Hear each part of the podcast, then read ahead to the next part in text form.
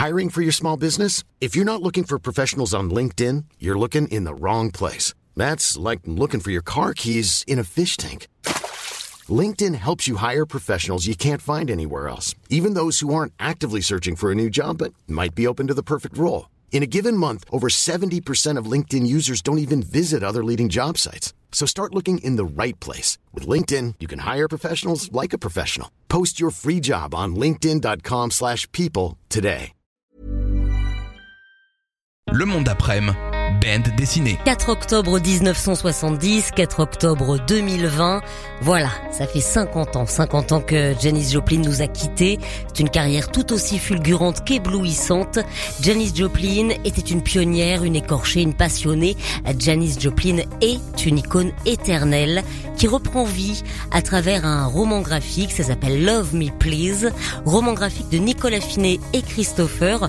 Et nous allons en tourner les pages ensemble toute cette semaine sur Rock Folk Radio en compagnie de son auteur. Nicolas Finet, bonsoir. Bonsoir. Très très beau roman graphique, on va avoir l'occasion d'en parler pendant quatre jours. Mais avant ça, revenons sur le fait que ce n'est pas votre première collaboration avec Christopher. Euh, nous avons évoqué toute la semaine dernière Woodstock Forever, ça c'est votre premier travail ensemble. Euh, C'était sorti à l'occasion des 50 ans euh, du festival. Est-ce que très rapidement, tous les deux, avec Christopher, vous êtes dit qu'est-ce qu'on fait de nouveau ensemble? Qu'est-ce qu'on pourrait faire? Oui, ça a été presque tout de suite. En fait, on s'est très très bien entendu sur Woodstock. On a, on s'est tout de suite trouvé. On a fait ça très vite en plus, et euh, et donc on a eu envie de se lancer sur Janice avec cette échéance qui était le, le cinquantenaire de sa disparition. C'est un peu Euh, votre truc, les cinquantenaires. Bah, on ne l'a pas fait exprès. Ça, c'était pas calculé, mais euh, le Mm. fait qu'il y ait euh, une commémoration, si on peut dire, qui permettait de sortir un livre et donc euh, d'espérer euh, la médiatisation qui Évidemment. va avec.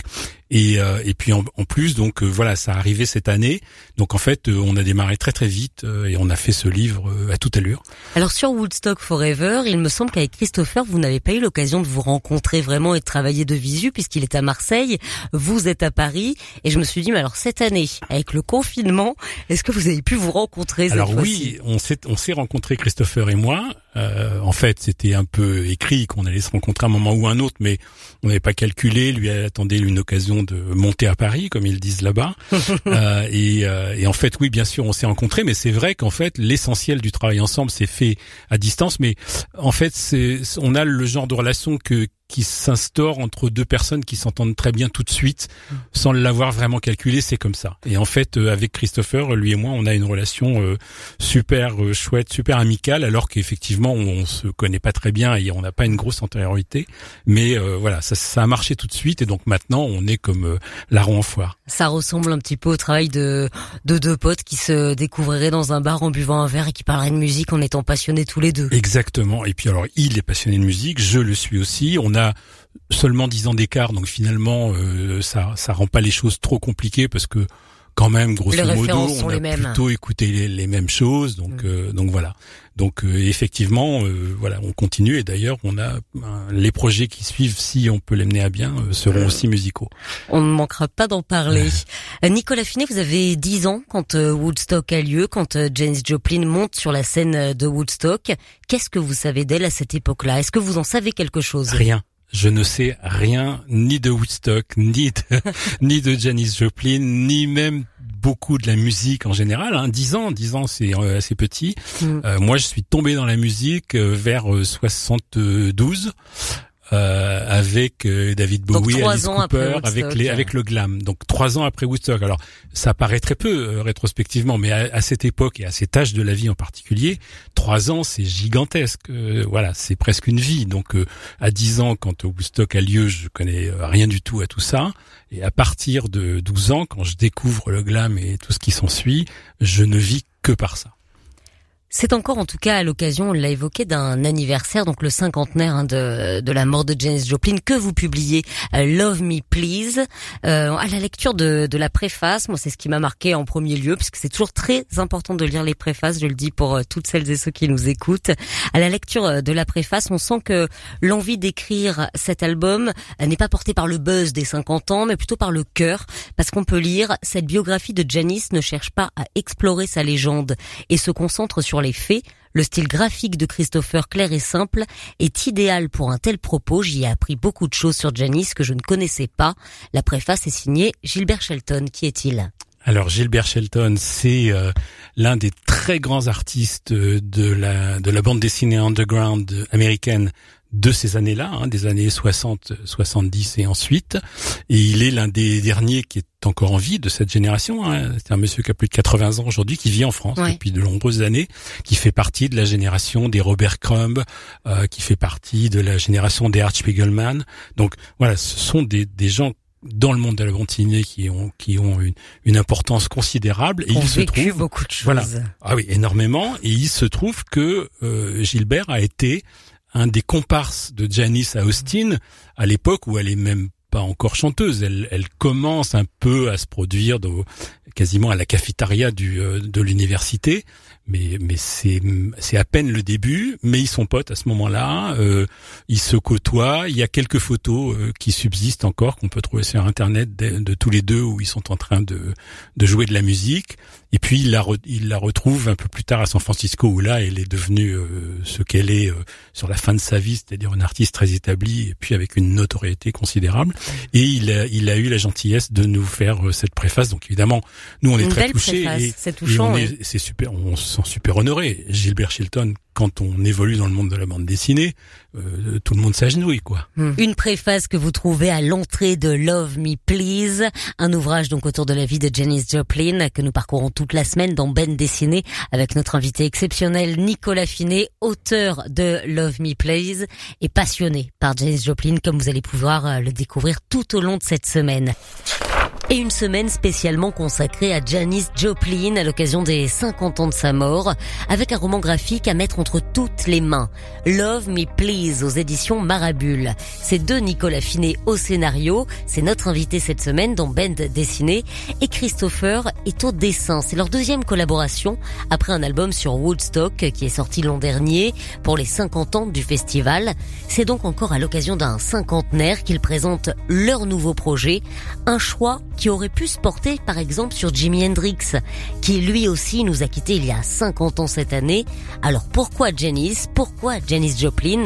Est-ce que c'est forcément le cœur qui a parlé Nicolas Finet nous répond. Oui, alors Jimi Hendrix c'était 15 jours avant. 15 jours avant. Donc c'est c'est stupéfiant hein, rétrospectivement de se dire que deux monuments pareils euh, ont été euh, très importants. Alors sur Jimmy, moi je suis même pas j'ai même pas essayé d'y aller mm. parce que euh, deux de mes amis sont en train de travailler sur le sujet, Mezzo, Mezzo et Dupont qui ont fait avant ça une histoire de, liée à Robert Johnson que je connais très bien aussi et qui lui aussi fait partie de ce fameux club en mettant des guillemets club des 27.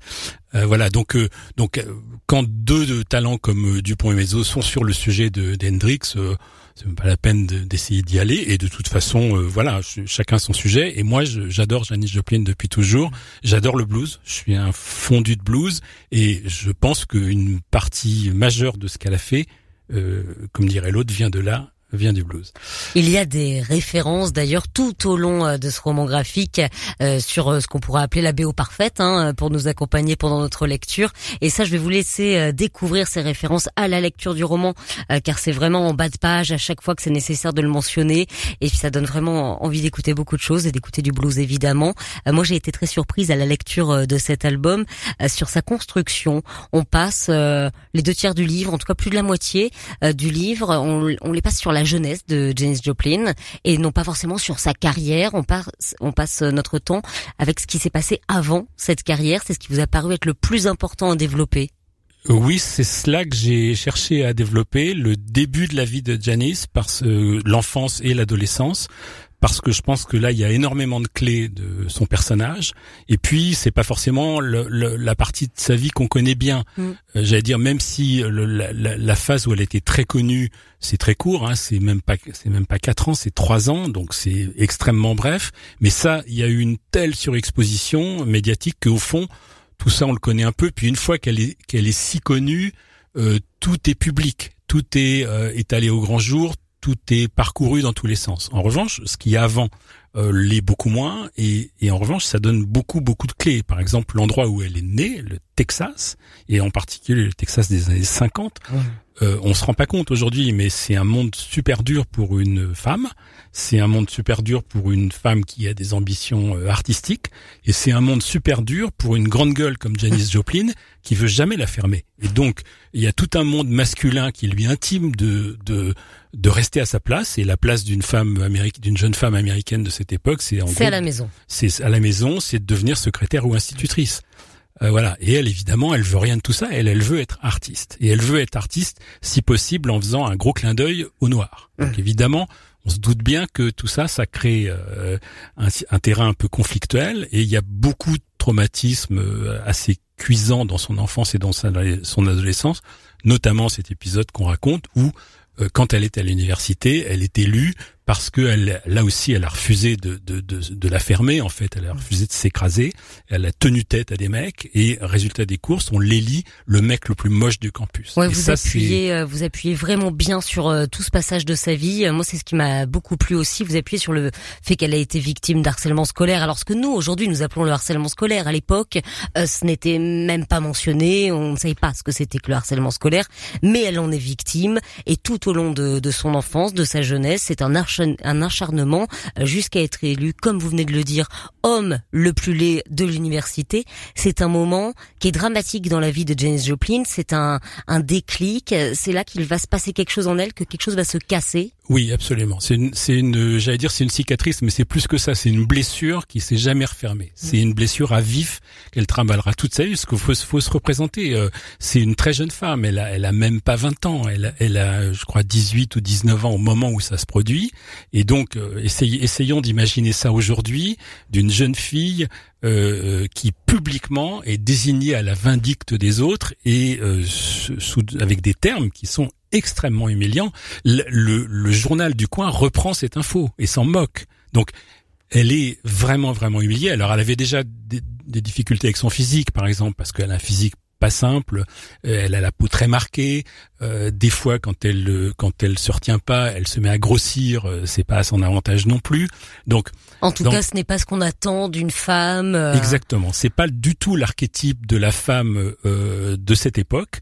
Et donc, euh, Janice, dans ce paysage-là, c'est très tôt une rebelle. Mm. Elle, elle veut pas ça. Elle marche pas dans la combine. Elle veut pas jouer de ce jeu-là. C'est une rebelle, mais ce n'est pas non plus une porte-parole. On, on la représente comme une icône, une icône féministe, mais elle a toujours dit qu'elle ne voulait pas euh, être porte-parole de quoi que ce soit. Exactement. Elle veut, elle veut pas être. por- Alors déjà, faut, faut, faut se représenter, euh, faut se remettre dans l'époque. Hein. Le féminisme à cette époque, je suis même pas sûr que le mot existe. Euh, voilà. Et, et elle veut pas euh, rentrer là-dedans parce que euh, elle, parce qu'elle sent que elle va être prisonnière de ça. Et tout le travail, enfin le travail, si on peut appeler ça un travail qu'elle s'efforce de faire, c'est justement de gagner sa liberté. Donc se s'enfermer dans un autre rôle qui serait celui d'une rebelle ou d'afficher une contestation euh, de, liée à une identité sexuelle, ça lui va pas. Même si euh, très tôt euh, on sait qu'elle est bisexuelle euh, et elle euh, s'en dissimule absolument pas. Et mais elle n'en fait pas un, un discours. Nicolas Finet nous parle de Janis Joplin toute cette semaine dans Band dessiné à l'occasion de la sortie de ce très bel album. Ça s'appelle Love Me Please. Vous pouvez en observer la couverture. Ready to pop the question? The jewelers at BlueNile.com have got sparkle down to a science with beautiful lab grown diamonds worthy of your most brilliant moments. Their lab grown diamonds are independently graded and guaranteed identical to natural diamonds, and they're ready to ship to your door. Go to BlueNile.com and use promo code LISTEN to get $50 off your purchase of $500 or more. That's code LISTEN at BlueNile.com for $50 off. BlueNile.com code LISTEN. J'ai posté une photo euh, récemment sur le groupe Facebook de Rock et Folk Radio. Love Me Please est sorti aux éditions Marabule. Euh, C'est écrit par Nicolas Finet. Au dessin, il y a Christopher. On continue à en parler demain avec un troisième épisode. Et on en profite évidemment pour écouter Janis Joplin sur Rock et Folk Radio. Voici une chanson absolument magnifique. Elle s'appelle Woman is Loses. Euh, C'est une des rares chansons que Janis Joplin ait écrite elle-même. On y sent tout le désespoir qu'elle ressent. C'est un véritable cri de désolation. Voici Woman is Loses de Janis Joplin sur Rock et Folk Radio.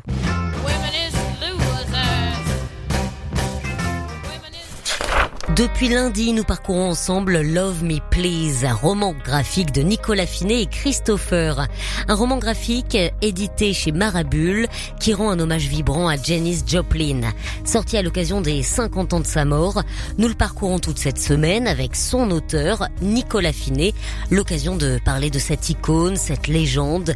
Janis Joplin, c'était pour beaucoup la liberté, mais c'est aussi la solitude. Elle qui ressentait une sensation de manque perpétuel qu'elle va combler avec l'héroïne et toutes sortes de drogues.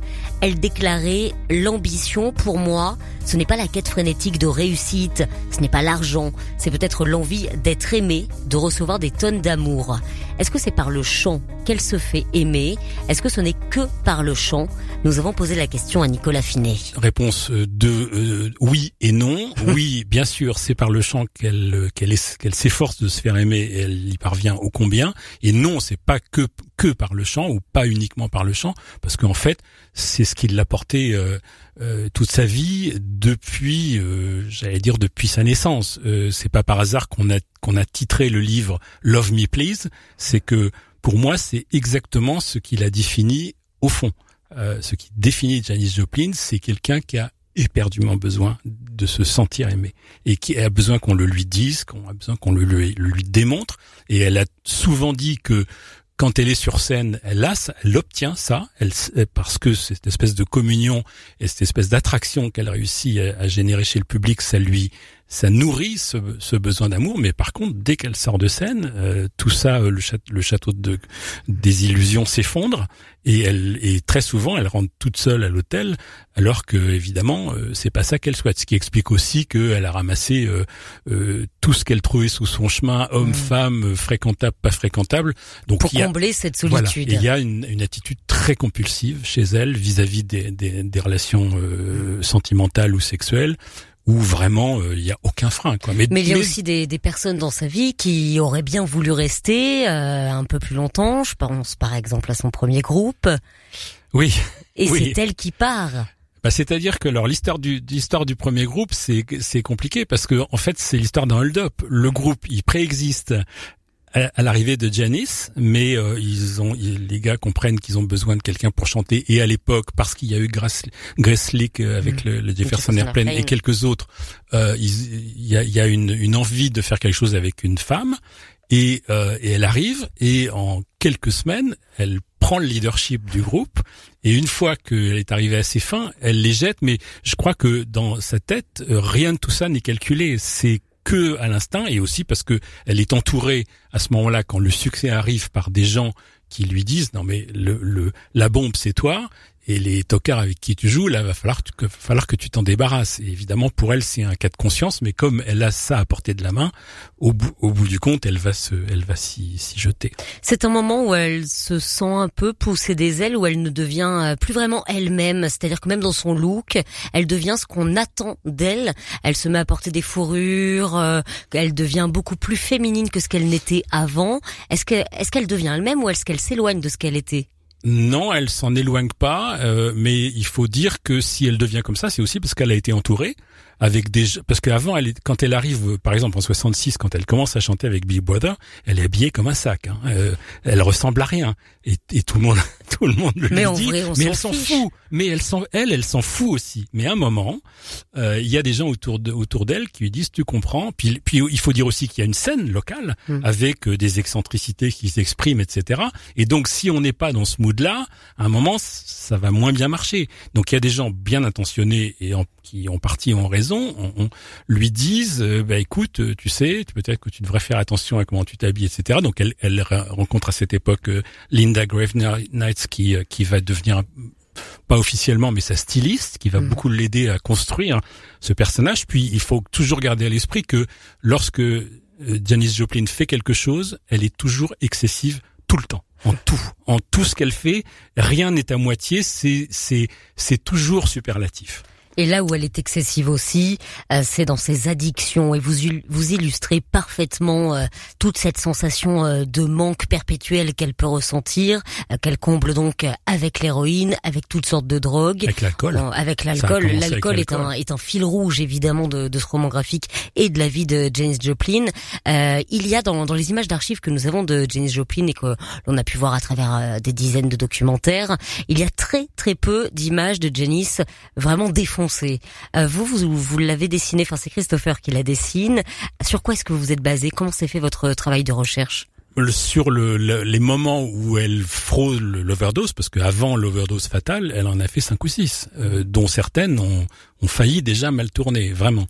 Euh, donc là-dessus, il y a très peu de, il y a très peu de docs, donc on a dû, bah là c'est un peu le, j'allais dire la licence poétique, c'est un peu exagéré, mais voilà, c'est on a dû un petit peu inventer, euh, s'imaginer ce que c'était. Bon, euh, moi, j'ai jamais fait d'overdose personnellement, mais il y en a eu plusieurs autour de moi, donc j'ai une petite idée de comment ça peut se passer. C'est rarement très glamour. Euh, donc voilà, on a essayé de, de, de construire ça, d'imaginer ça, mais c'est vrai qu'il n'y a pas beaucoup de d'images où elle est défoncée. En revanche, sur les images d'archives, si on fait attention, il y a elle a toujours une bouteille à la main. Il y a, elle a toujours, enfin pratiquement une bouteille, une, une bouteille, quelque chose. Il y a toujours quelque chose euh, à la main. Elle arrête jamais, jamais, jamais. Quoi. Et c'est et c'est ça qui, qui la tue. Hein. Euh, L'overdose fatale, c'est c'est le c'est le le fixe de trop. Mais euh, mais mais toute sa vie, c'est une espèce d'histoire d'addiction perpétuelle. Le fixe de trop, euh, comme le dit Nicolas Finet, le le fixe de trop qui l'enverra dans ce triste club des 27. Janis Joplin nous quitte le 4 octobre 1970. Et à la veille de sa mort, elle enregistrera un titre absolument magnifique, Me and Bobby McGee. Et justement, nous allons l'écouter sur Rock et Folk Radio. Alors je sais que cette semaine, nous écoutons beaucoup de Janis Joplin. Mais voilà, c'est quand même le, le, le cinquantenaire de la mort de Janis Joplin. La voici sur Rock et Folk Radio, Me and Bobby McGee.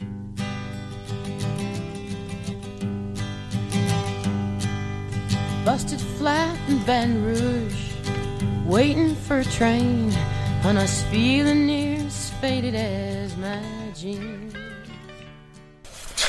Depuis lundi, nous tournons les pages de Love Me Please, un roman graphique de Nicolas Finet au scénario, Christopher au dessin et paru aux éditions Marabule. Nous sommes évidemment revenus dans les épisodes précédents de Ben dessiné euh, sur la fascination que Janis Joplin, puisque c'est elle hein, évidemment l'héroïne de Love Me Please, a sorti à l'occasion des 50 ans de sa mort. Euh, c'était le, le 4 octobre 1970. Nous sommes revenus donc sur la fascination que Janis Joplin avait pour le blues, pour euh, le chant des Noirs américains et donc de sa fascination pour le désespoir, pour la tristesse. Est-ce qu'elle est vraiment cassée, Janis Joplin, ou est-elle fascinée par le désespoir? Car c'est là qu'elle trouve son inspiration. Voilà la question que j'ai posée à Nicolas Finet. Non, elle est vraiment cassée. Je pense qu'elle est vraiment cassée, et lorsque justement elle exprime tout ça, c'est, euh, j'allais dire, le cri du cœur. Hein. Ça, ça vient de très très loin. Et d'ailleurs, euh, lorsqu'on creuse sa biographie euh, à travers les, différents livres, il y en a beaucoup hein, qui ont été écrits sur sur le sujet euh, en fait, son, sa mort, elle l'annonce. Euh, elle dit non mais je vais je vais pas tenir longtemps, euh, mm. ça va mal finir. Enfin, elle, elle dit à ses proches, à certains de ses proches, tu sais, je vais pas je vais pas vivre vieille quoi. Et donc elle, au fond, moi je pense qu'elle sentait que ça, mm. ça allait, ça n'irait pas très très loin. Nicolas Finet, vous avez écrit sur Woodstock Forever, vous avez écrit sur Janis Joplin, vous avez écrit sur David Bowie avec Starman votre aventure euh, rock et BD la suite, ce sera quoi? Alors, je, je, je, ne sais pas si je peux en parler, mais bon, c'est pas très. En tout cas, elle n'est pas finie. On continuera à ah parler de musique. Oui, oui, ça c'est sûr. Sur la bande dessinée, c'est sûr. Puis je suis éditeur aussi. J'édite, des auteurs de bande mm. dessinée. Donc, euh, donc euh, c'est un monde dans lequel je baigne depuis assez longtemps. Il y, a, y a plusieurs personnages dont on a envie de, de raconter l'histoire, mais on va rester chez les femmes. Mhm. C'est pas forcément un choix de principe, mais je trouve que c'est pas mal. C'est très bien. Euh, voilà. On parle pas beaucoup des femmes dans le rock. Il y a une femme qui nous plaît beaucoup et dont on aimerait bien raconter l'histoire. On est en train d'en parler avec notre éditeur. On va voir ce que ça donne, mais euh, euh, qui est Nico. Ah oui, ah bah Nico, on parlera forcément du Velvet Underground dans cet album, avec quelle belle icône aussi, donc toute la, toute la période avec Andy Warhol. Et pareil, une histoire assez romanesque, hein, parce que finalement, ce qui nous guide, c'est ça. L'histoire de Janice, c'est une histoire profondément romanesque, même si elle le finit tragiquement, mais c'est une, une, des composantes du romanesque. Et ben, chez Nico, il y a cette dimension-là très fort aussi. Hein. quelle fascination pour euh, une femme comme Nico. Grand hâte euh, d'en savoir plus. On va quand même terminer en revenant sur Janis Joplin. Euh, qu'est-ce qu'elle représente aujourd'hui, Janis Joplin, pour tous et toutes, 50 ans après sa mort? À mon avis, Janis Joplin, elle représente la première rockstar féminine. Euh, je pense que c'est elle qui... La superstar. Qui, oui, la première superstar féminine du rock.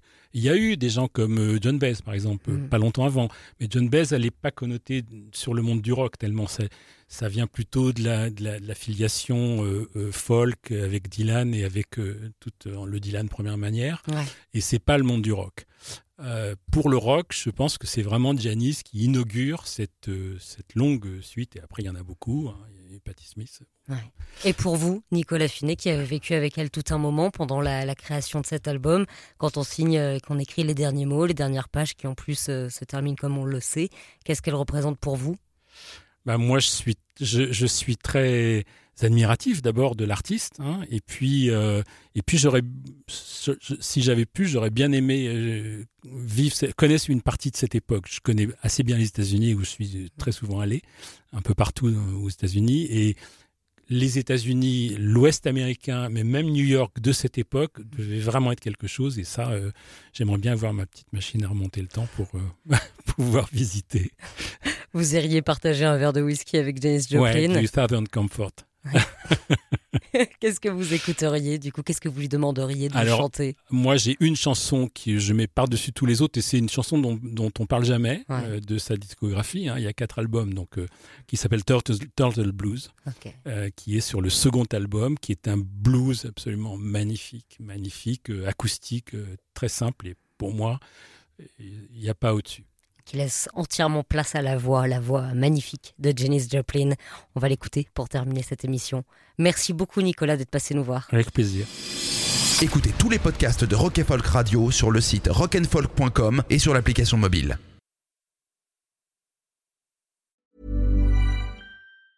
Planning for your next trip? Elevate your travel style with Quince. Quince has all the jet-setting essentials you'll want for your next getaway, like European linen premium luggage options, buttery soft Italian leather bags, and so much more. And is all priced at 50 to 80% less than similar brands. Plus, Quince only works with factories that use safe and ethical manufacturing practices. Pack your bags with high-quality essentials you'll be wearing for vacations to come with Quince. Go to quince.com/pack for free shipping and 365-day returns.